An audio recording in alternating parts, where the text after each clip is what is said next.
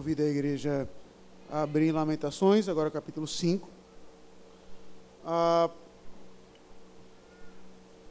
enquanto a igreja abre Lamentações, capítulo 5, tá, nós vamos concluir né, a série de sermões de Lamentações que eu comecei lá antes da, das minhas férias. E alguém antes que alguém questione o porquê pular o capítulo 4, tá? Foi como eu expliquei lá no capítulo 1.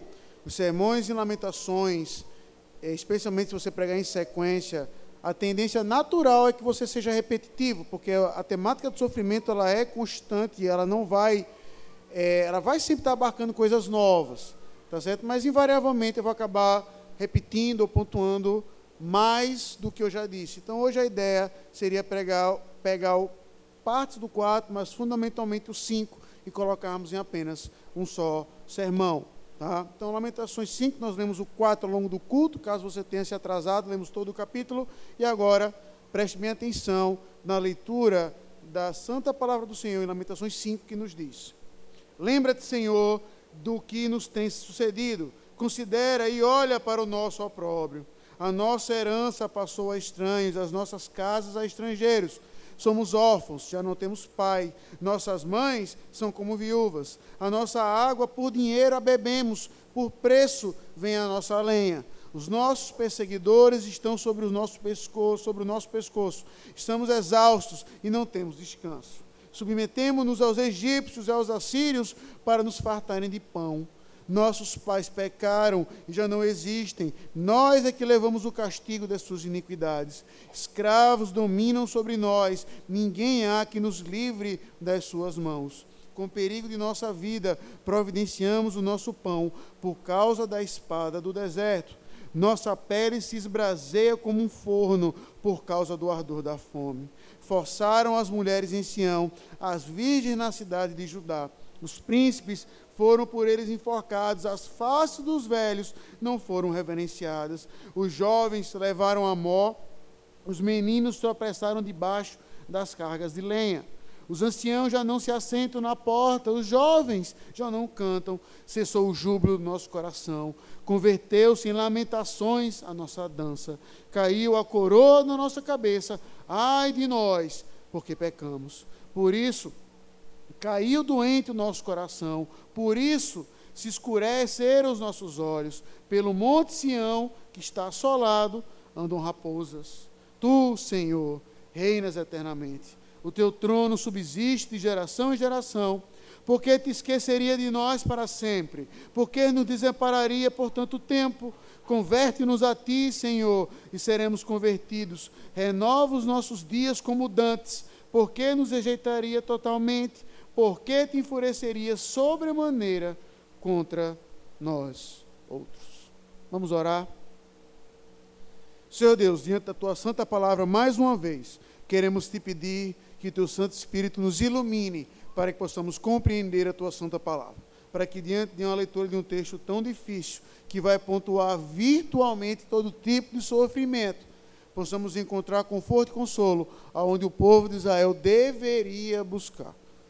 Então, ó Pai, tem misericórdia de nós. Nos, nos faz, como aprendemos hoje de manhã, a ouvirmos a admoestação do apóstolo Paulo de não imitarmos esses exemplos. Ó Deus, nos livra, ó Pai, de pecados que podemos e devemos evitar. Converte o nosso coração. E agora possamos ter os nossos ouvidos e corações prontos a ouvir a tua santa e doce voz. Muito obrigado por tudo. Em Jesus Cristo nós oramos. Amém. Crianças, ah, é difícil para mim, tá certo, como pai, como pastor, você pontuar isso que eu vou dizer para você agora, mas preste bem atenção. Você viveu uma vida toda, e com razão, independente da idade que você tenha hoje, com seus pais, tentando evitar que você sofresse desde criança, desde que você era bebê. Isso para mim ficou muito claro quando eu lembro quando o Leozinho estava aprendendo a andar. Então tinha lá seus. O Leozinho andou cedo, com 10, 11 meses. E a gente deixava o Leozinho no chão, ele se levantava, começava a andar, feito patinho. E aí, certa feita, uma senhora da igreja, já com seus 70 alguns anos, se agachou indo atrás dele, tentando evitar que ele não caísse e, portanto, não se machucasse. E eu disse para ela, eu falei assim, minha irmã, eu agradeço o que você está fazendo, de verdade. Mas a senhora vai ficar com dor nas costas e a senhora não vai evitar ele de cair, ele se machucar. Então deixe ele cair, até para que eu tenha, eu brinquei, né? Até para que eu tenha oportunidade de dizer como o pai do Batman, para que nós caímos, aí para aprender a se levantar. Mas o fato, crianças, é de que os seus pais passaram a vida inteira e passam até hoje, evitando que vocês sofram, que vocês caiam, botando proteção do lado da sua cama, colocando um é, cacete para você sentar e ficar lá bem seguro, morando num apartamento para que você tenha segurança.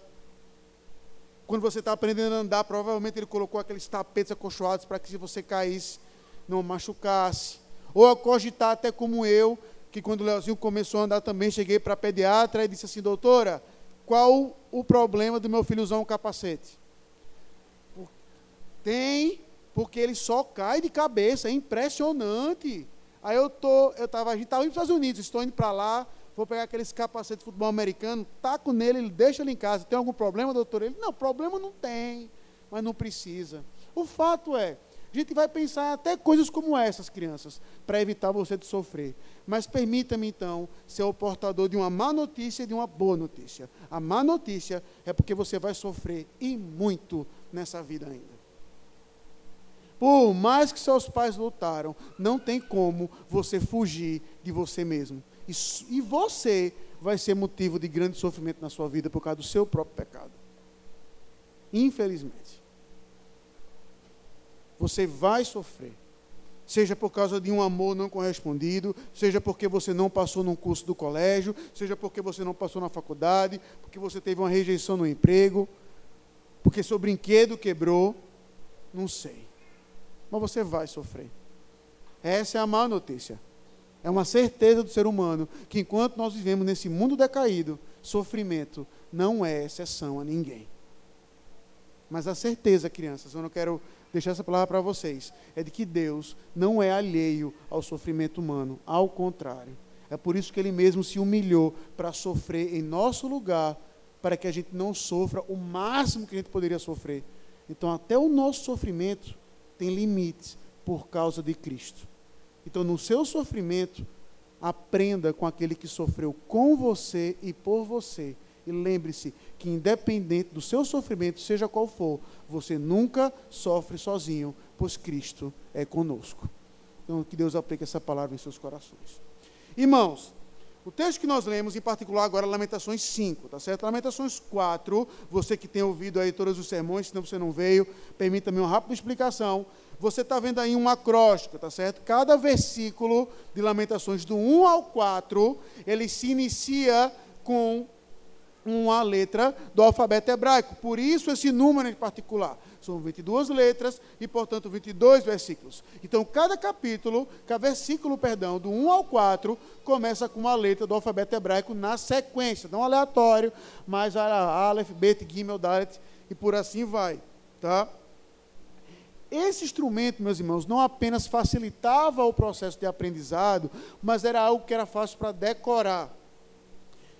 Faz muito tempo que eu não piso numa sala do ensino médio, mas quando eu fazia ensino médio, por exemplo, esse instrumento de acróstico, você via que era feito para, por exemplo, para você aprender alguns elementos da tabela periódica. Então, eu lembro até hoje, não lembro os elementos, mas eu lembro que, salvo engano, a tabela número 5, né, a, a, desculpa, a coluna número 5, era os sete poloneses. Aí você pegava lá os sete poloneses, aí você ia lá, ia decorando o início dos elementos químicos. Então, tem essa função para decorar. Tá certo? Então, a ideia do 1 ao 4 é que o sofrimento deveria ser lembrado. A ideia é que Jeremias colocava o sofrimento diante deles para que ele fosse lembrado. E no capítulo 4 em particular, você vê como o sofrimento vai escalonando, que é onde você encontra no capítulo 4 agora, o capítulo o versículo 10 que talvez é um dos não mais conhecidos, mas um dos mais sofredores versículos desse texto, que vai mostrar exatamente que as mães estavam cozinhando os próprios filhos que não tinham que comer. E é até agravante isso, porque o texto vai dizer que as mulheres eram compassivas, ou seja, eram mulheres que davam o que sobravam. Não eram mulheres egoístas, ele não está falando de mulheres que eram voltadas para si. Mas mulheres que tinham, o que tinham sobravam, davam, mas o nível de sofrimento de fome era tal que essas mulheres que davam o que sobravam estavam se assim, alimentando do próprio filho morto, porque não tinham o que comer. É um texto que, mais uma vez, no versículo 13, é lembrado que esse sofrimento causado pela nação é porque a nação não ouviu a palavra do Senhor através dos profetas, que os sacerdotes na direção do culto foram mal, maus, tá certo? Eu até preguei sobre isso aqui em Lamentações 2. E aí chega o capítulo 5, a conclusão. E aí, meus irmãos, é, é, é fantástico como a poesia desse texto é linda. Por quê? Ah, pastor, já sei. São 22 versículos, é outro acróstico. Não. O último capítulo não é um acróstico. Ele não começa cada um a coleta do alfabeto hebraico.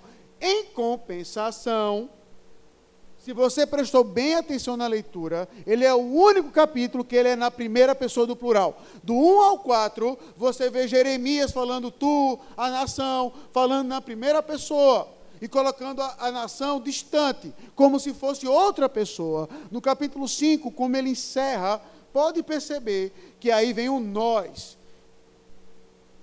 Jeremias agora se coloca no meio do povo e torna o lamento que era então dele, o lamento da nação.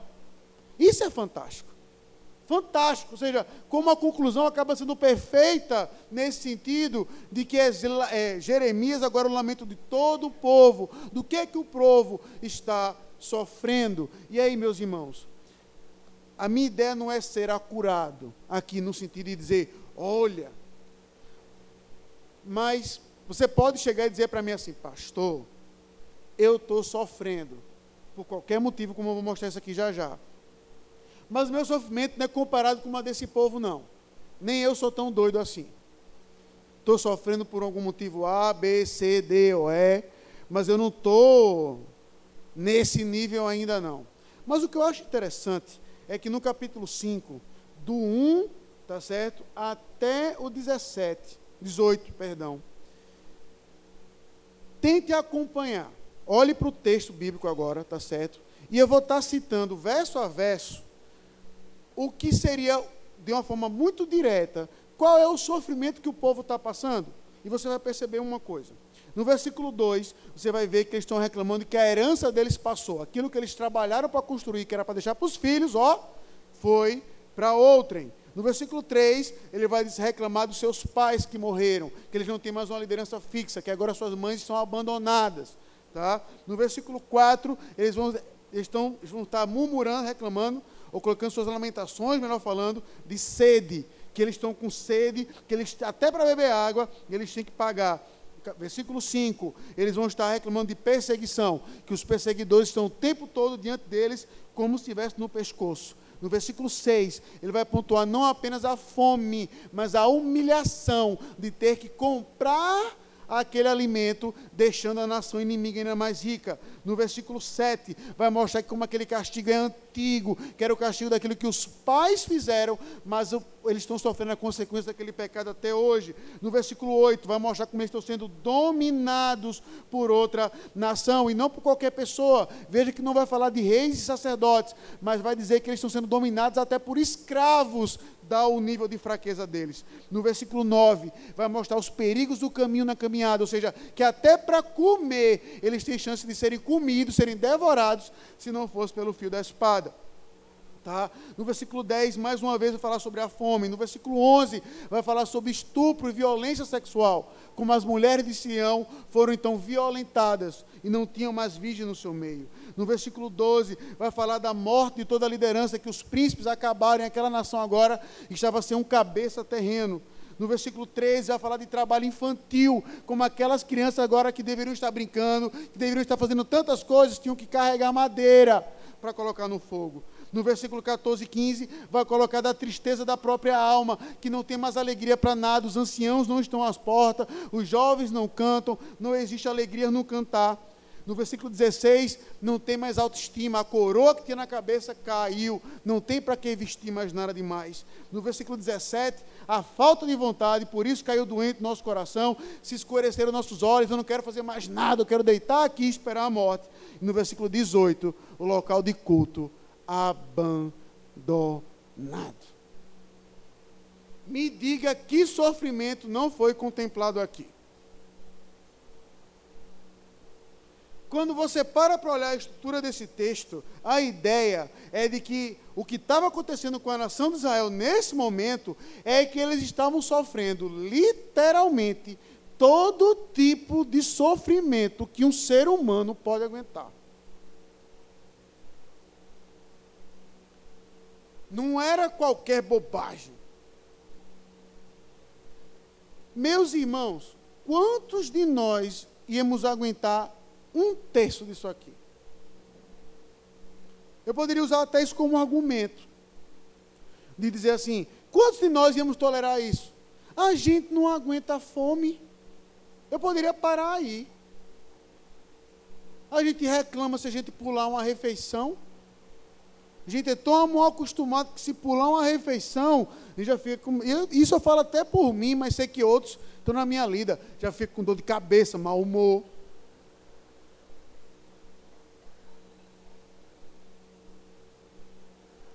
a gente tem a capacidade de olhar sempre para o nosso sofrimento e escalonar, como eu já falei, para o alto. Quando a gente sofre, a gente é o maior sofredor que existe.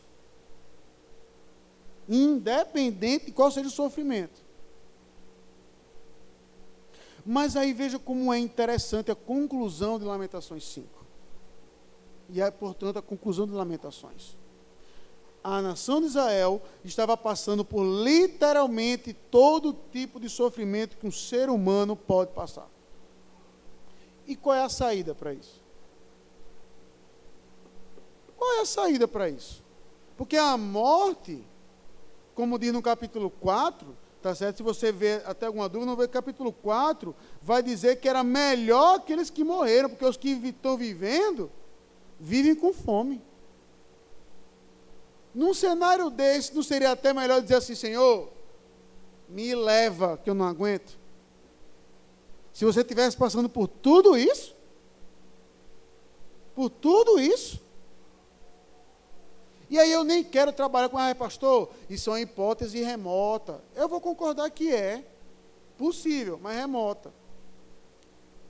E aí eu quero focar em um, e no seu caso em particular, é óbvio que eu não vou ter tempo de tratar cada um desses pecados aquele estado, desculpa, desses sofrimentos aquele estado. E para mim essa é a beleza do texto.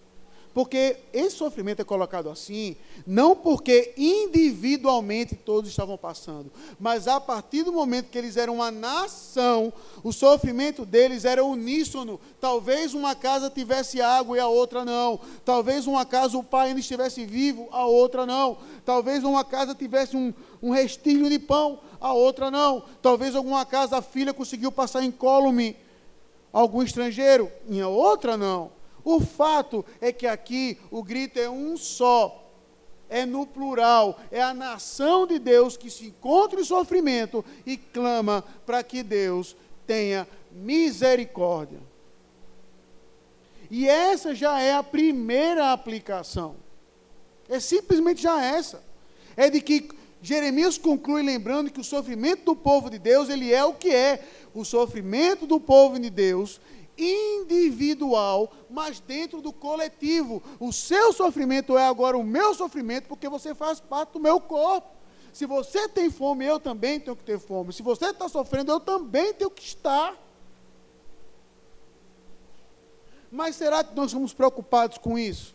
Será que nós temos esse sentimento de olhar para um irmão, de olhar para o próximo que se encontra em sofrimento e dizer assim: a sua dor é a minha também?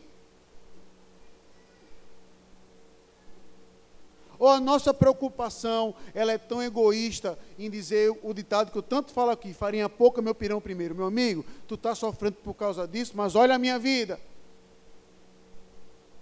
Olha a minha vida.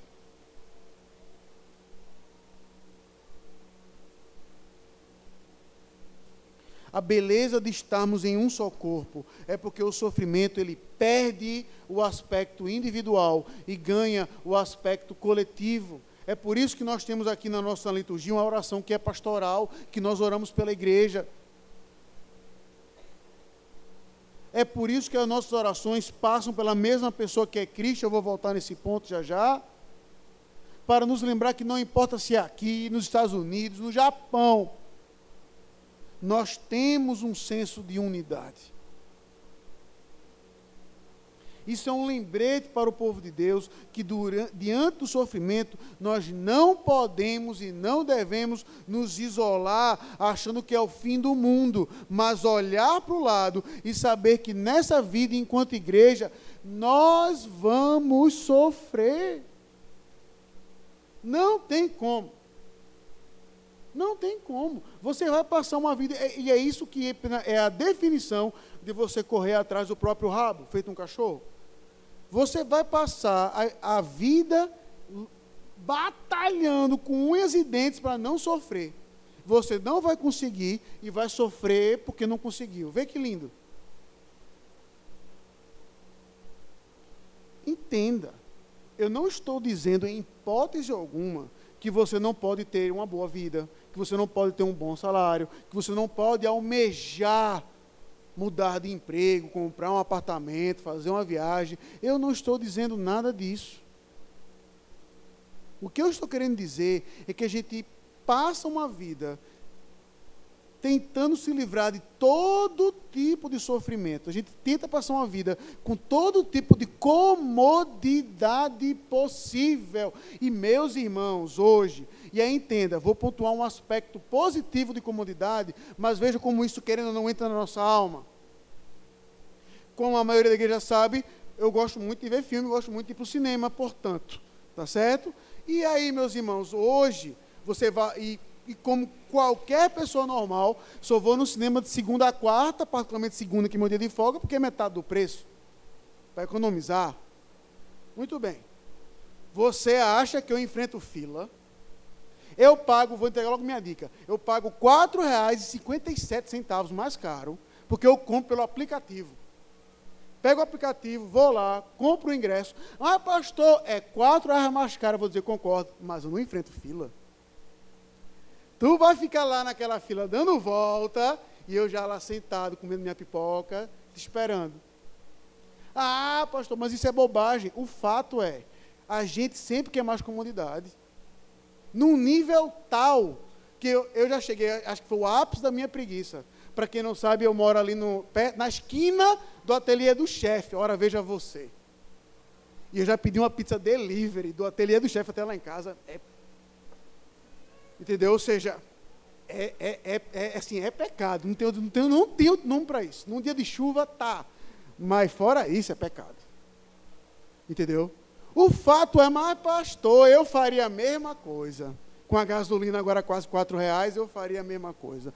O fato é justamente isso. A gente quer comodidade de todo lado. A gente quer um, um, um negócio ketchup que coloca melhor. A gente quer o frete rápido e de graça na nossa casa, a gente não quer enfrentar fila, a gente quer pagar mais barato, a gente quer comodidade. Aí quando a gente não se depara com comodidade, a gente sofre. E aí perceba como hoje a gente sofre por um monte de coisas que lá atrás seria bobagem. Lá atrás o pessoal sofria porque ia para a guerra. Hoje a gente sofre porque o cantor da nossa banda deixou a dupla. Isso é uma consequência isso eu quero mostrar, isso é consequência exatamente dos facilitadores que o mundo nos deu o tempo todo.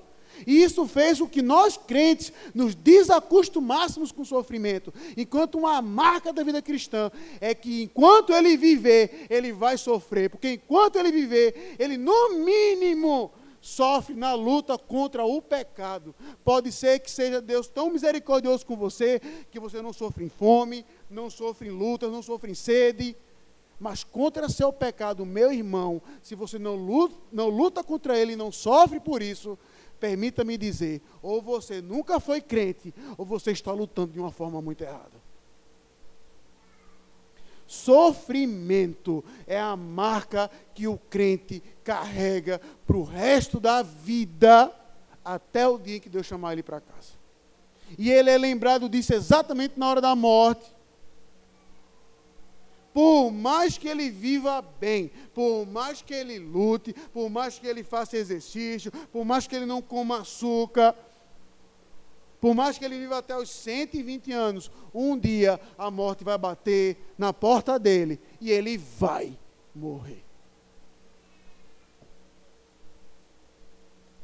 O que eu quero dizer nesse primeiro ponto é de que não tem como você evitar sofrimento. Portanto, una-se, isso é um benefício que Deus deu à igreja. Una-se a seu irmão para que esse sofrimento seja mitigado nessa vida.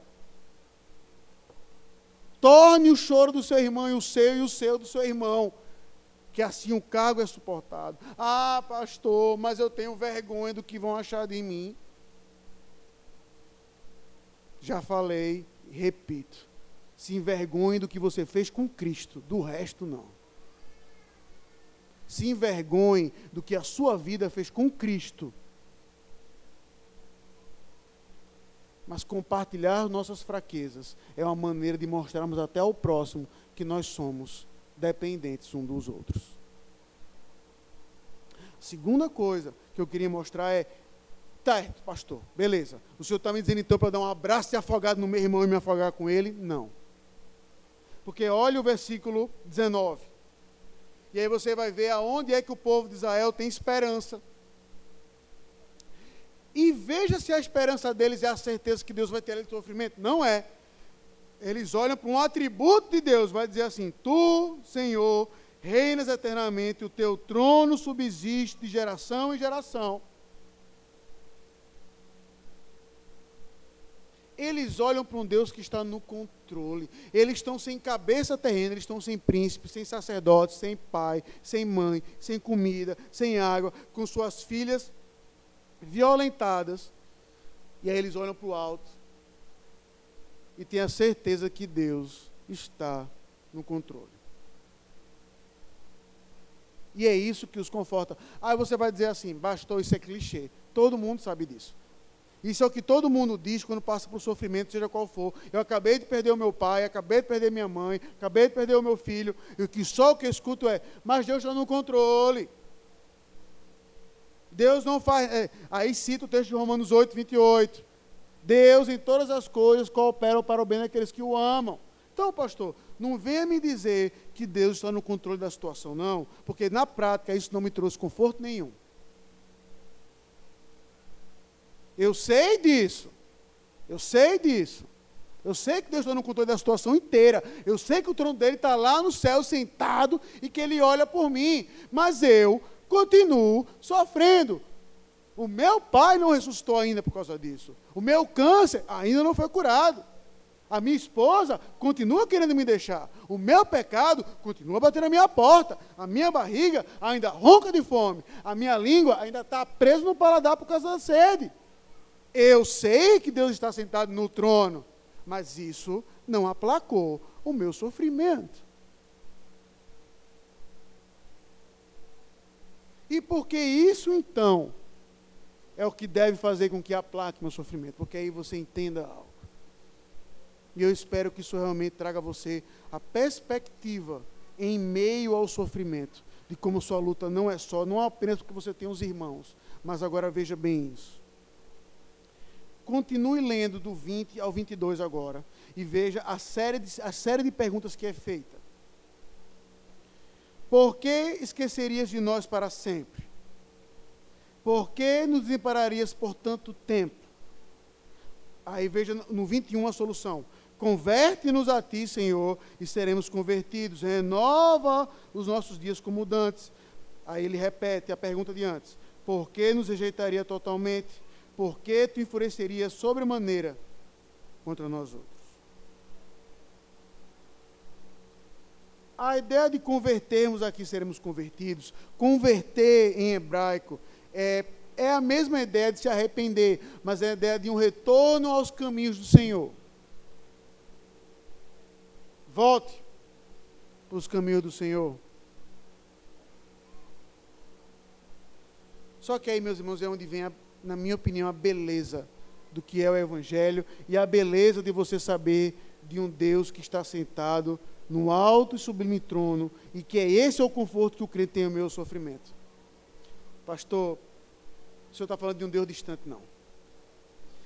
E isso para mim é que é assim, belo, é lindo. Porque esse Deus sentado no alto sublime trono, ele não é alheio ao seu sofrimento. Em nenhuma hipótese. Não é que ele olha e vai dizer, hum, deixei os meus servos ali sofrendo, eu vou deixar eles sofrer um pouco mais.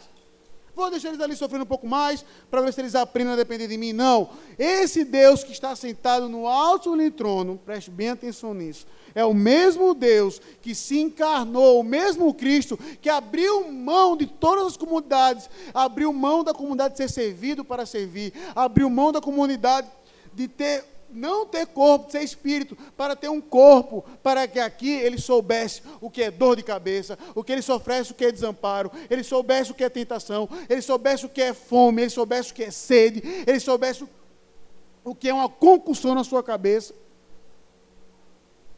Ele saber o que é sangrar, ele saber o que é esquecimento, ele saber o que é traição ele saber o que é falta de consideração. Esse rei que ficou, que não ficou no seu trono, mas aqui desceu e encarnou, que tem que sofreu por nós até as últimas consequências, é o mesmo Cristo que aí preste bem atenção nisso. Eu sempre repito isso, porque para mim é marcante.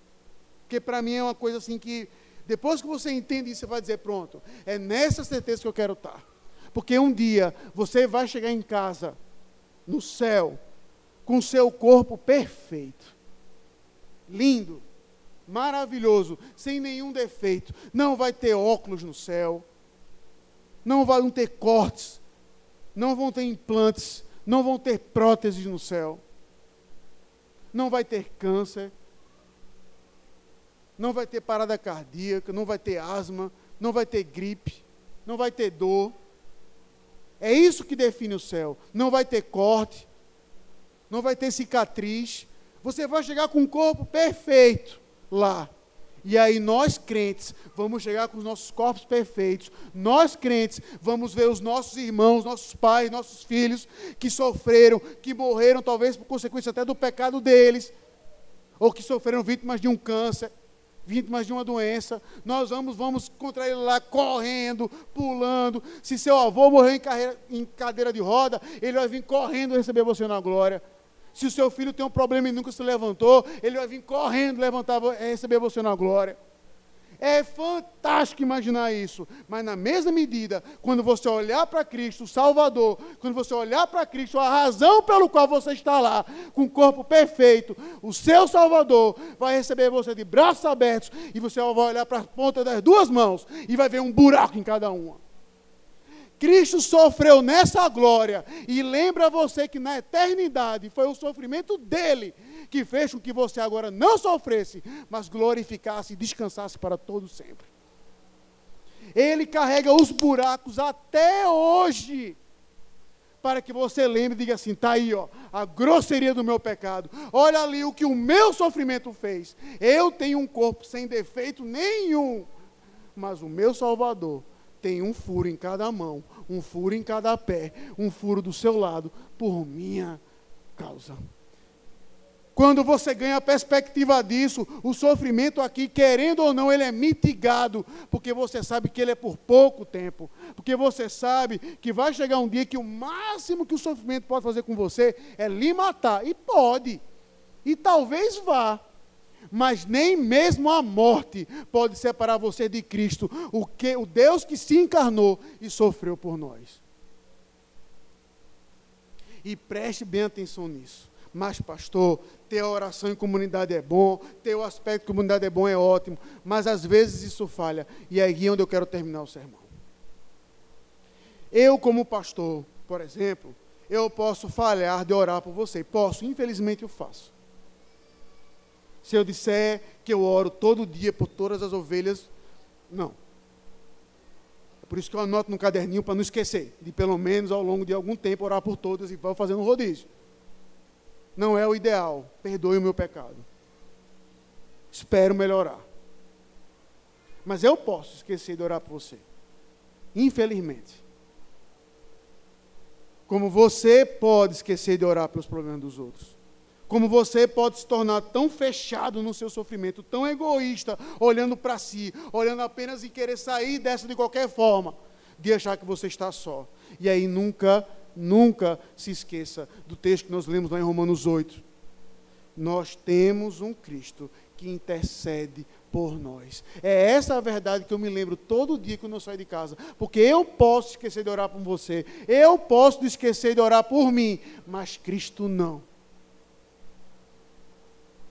E esse Cristo que está sentado à destra de Deus Pai, ele está todo dia, todo dia, em meio ao seu sofrimento, dizendo: Pai, lembra-te dele, Pai, lembra-te dela, Pai, lembra-te dele.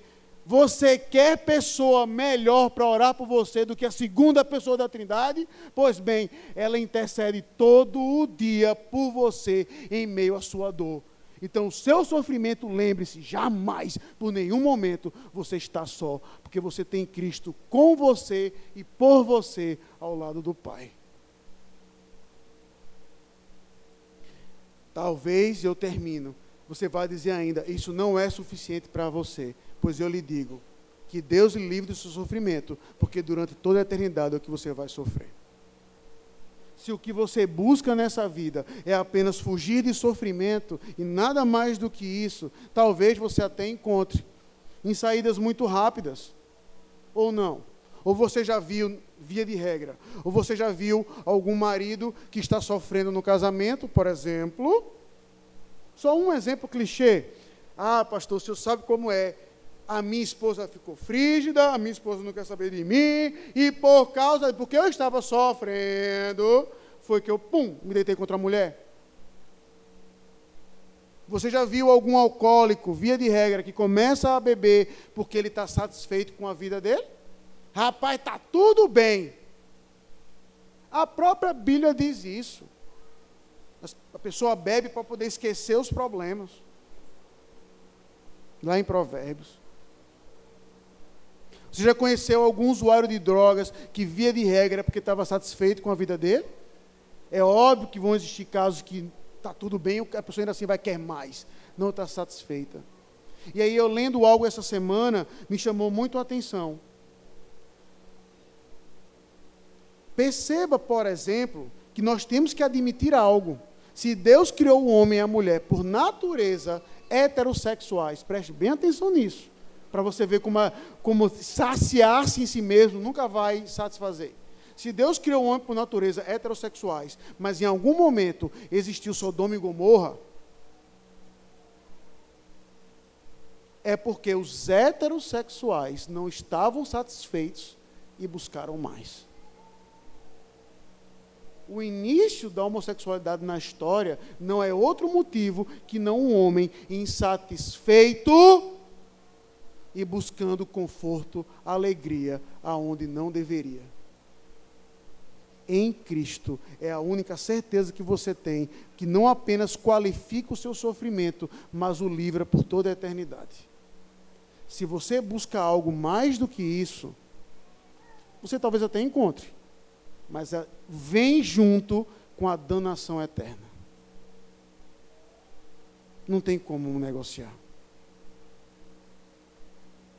É por isso que a minha pergunta, diferentemente da Lamentações, é essa para você essa noite. O desejo da sua vida é sofrer com Cristo e viver com Ele? Ou se alegrar sozinho e morrer sem Cristo? Repito a pergunta. O sentido da sua vida é sofrer com Cristo e viver eternamente com Ele? Ou se alegrar sozinho e morrer sem Cristo? Lamentações nos mostra que não importa o sofrimento que o ser humano passe. O Cristo que se assenta no trono e que de lá abriu mão para que nós um dia, um dia com Ele lá sentássemos, ora, intercede e sofre conosco. Que esse Cristo nos conforte, nos console e junto com Ele soframos até a eternidade. Que Deus nos abençoe. Vamos orar. Senhor Deus, que o Senhor tenha misericórdia de nós, diante de sofrimento, é fácil perdermos essa perspectiva de que os nossos sofrimentos são muitos, são causados pela falta de dinheiro, são causados por uma rejeição amorosa, são causados porque ainda não temos o que nós desejamos, são causados porque estamos enfermos, são causados porque perdemos um parente, perdemos um membro da família, são causados pelos nossos próprios pecados. Ó oh Deus, sofrimento vem de toda forma, cor e tamanho.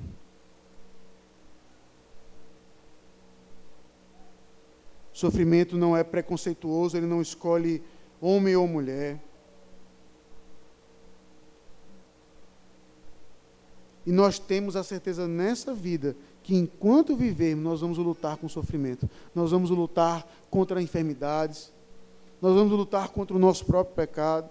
Nós vamos lutar contra nós mesmos. Nós vamos lutar contra os nossos maridos, contra as nossas esposas. Nós vamos lutar contra os nossos filhos. Nós vamos lutar contra os nossos chefes ímpios. Ó oh, Deus, sofrimento nessa vida é o que nos aguarda. Portanto, o que eu te peço, assim como Lamentações aqui concluiu, é que esse sofrimento não é só, ele é compartilhado com Cristo e com a igreja, em um só corpo, num Cristo que assentado no seu trono, abriu mão dessas coisas para que hoje, depois de que tudo ele sofreu, das marcas que ele ainda carrega até hoje. Até hoje. Ele intercede por mim. Em meio à minha dor, em meio ao meu sofrimento, mesmo que eu esqueça, e mesmo que eu não me sinta digno de orar, eu tenho um Cristo que não desiste de mim por toda a eternidade. Ó oh, Senhor, que privilégio eu posso lutar até certo momento com qualquer coisa e desistir, mas eu tenho um Cristo que não desiste e sobre a morte é o próprio vencedor e vingador.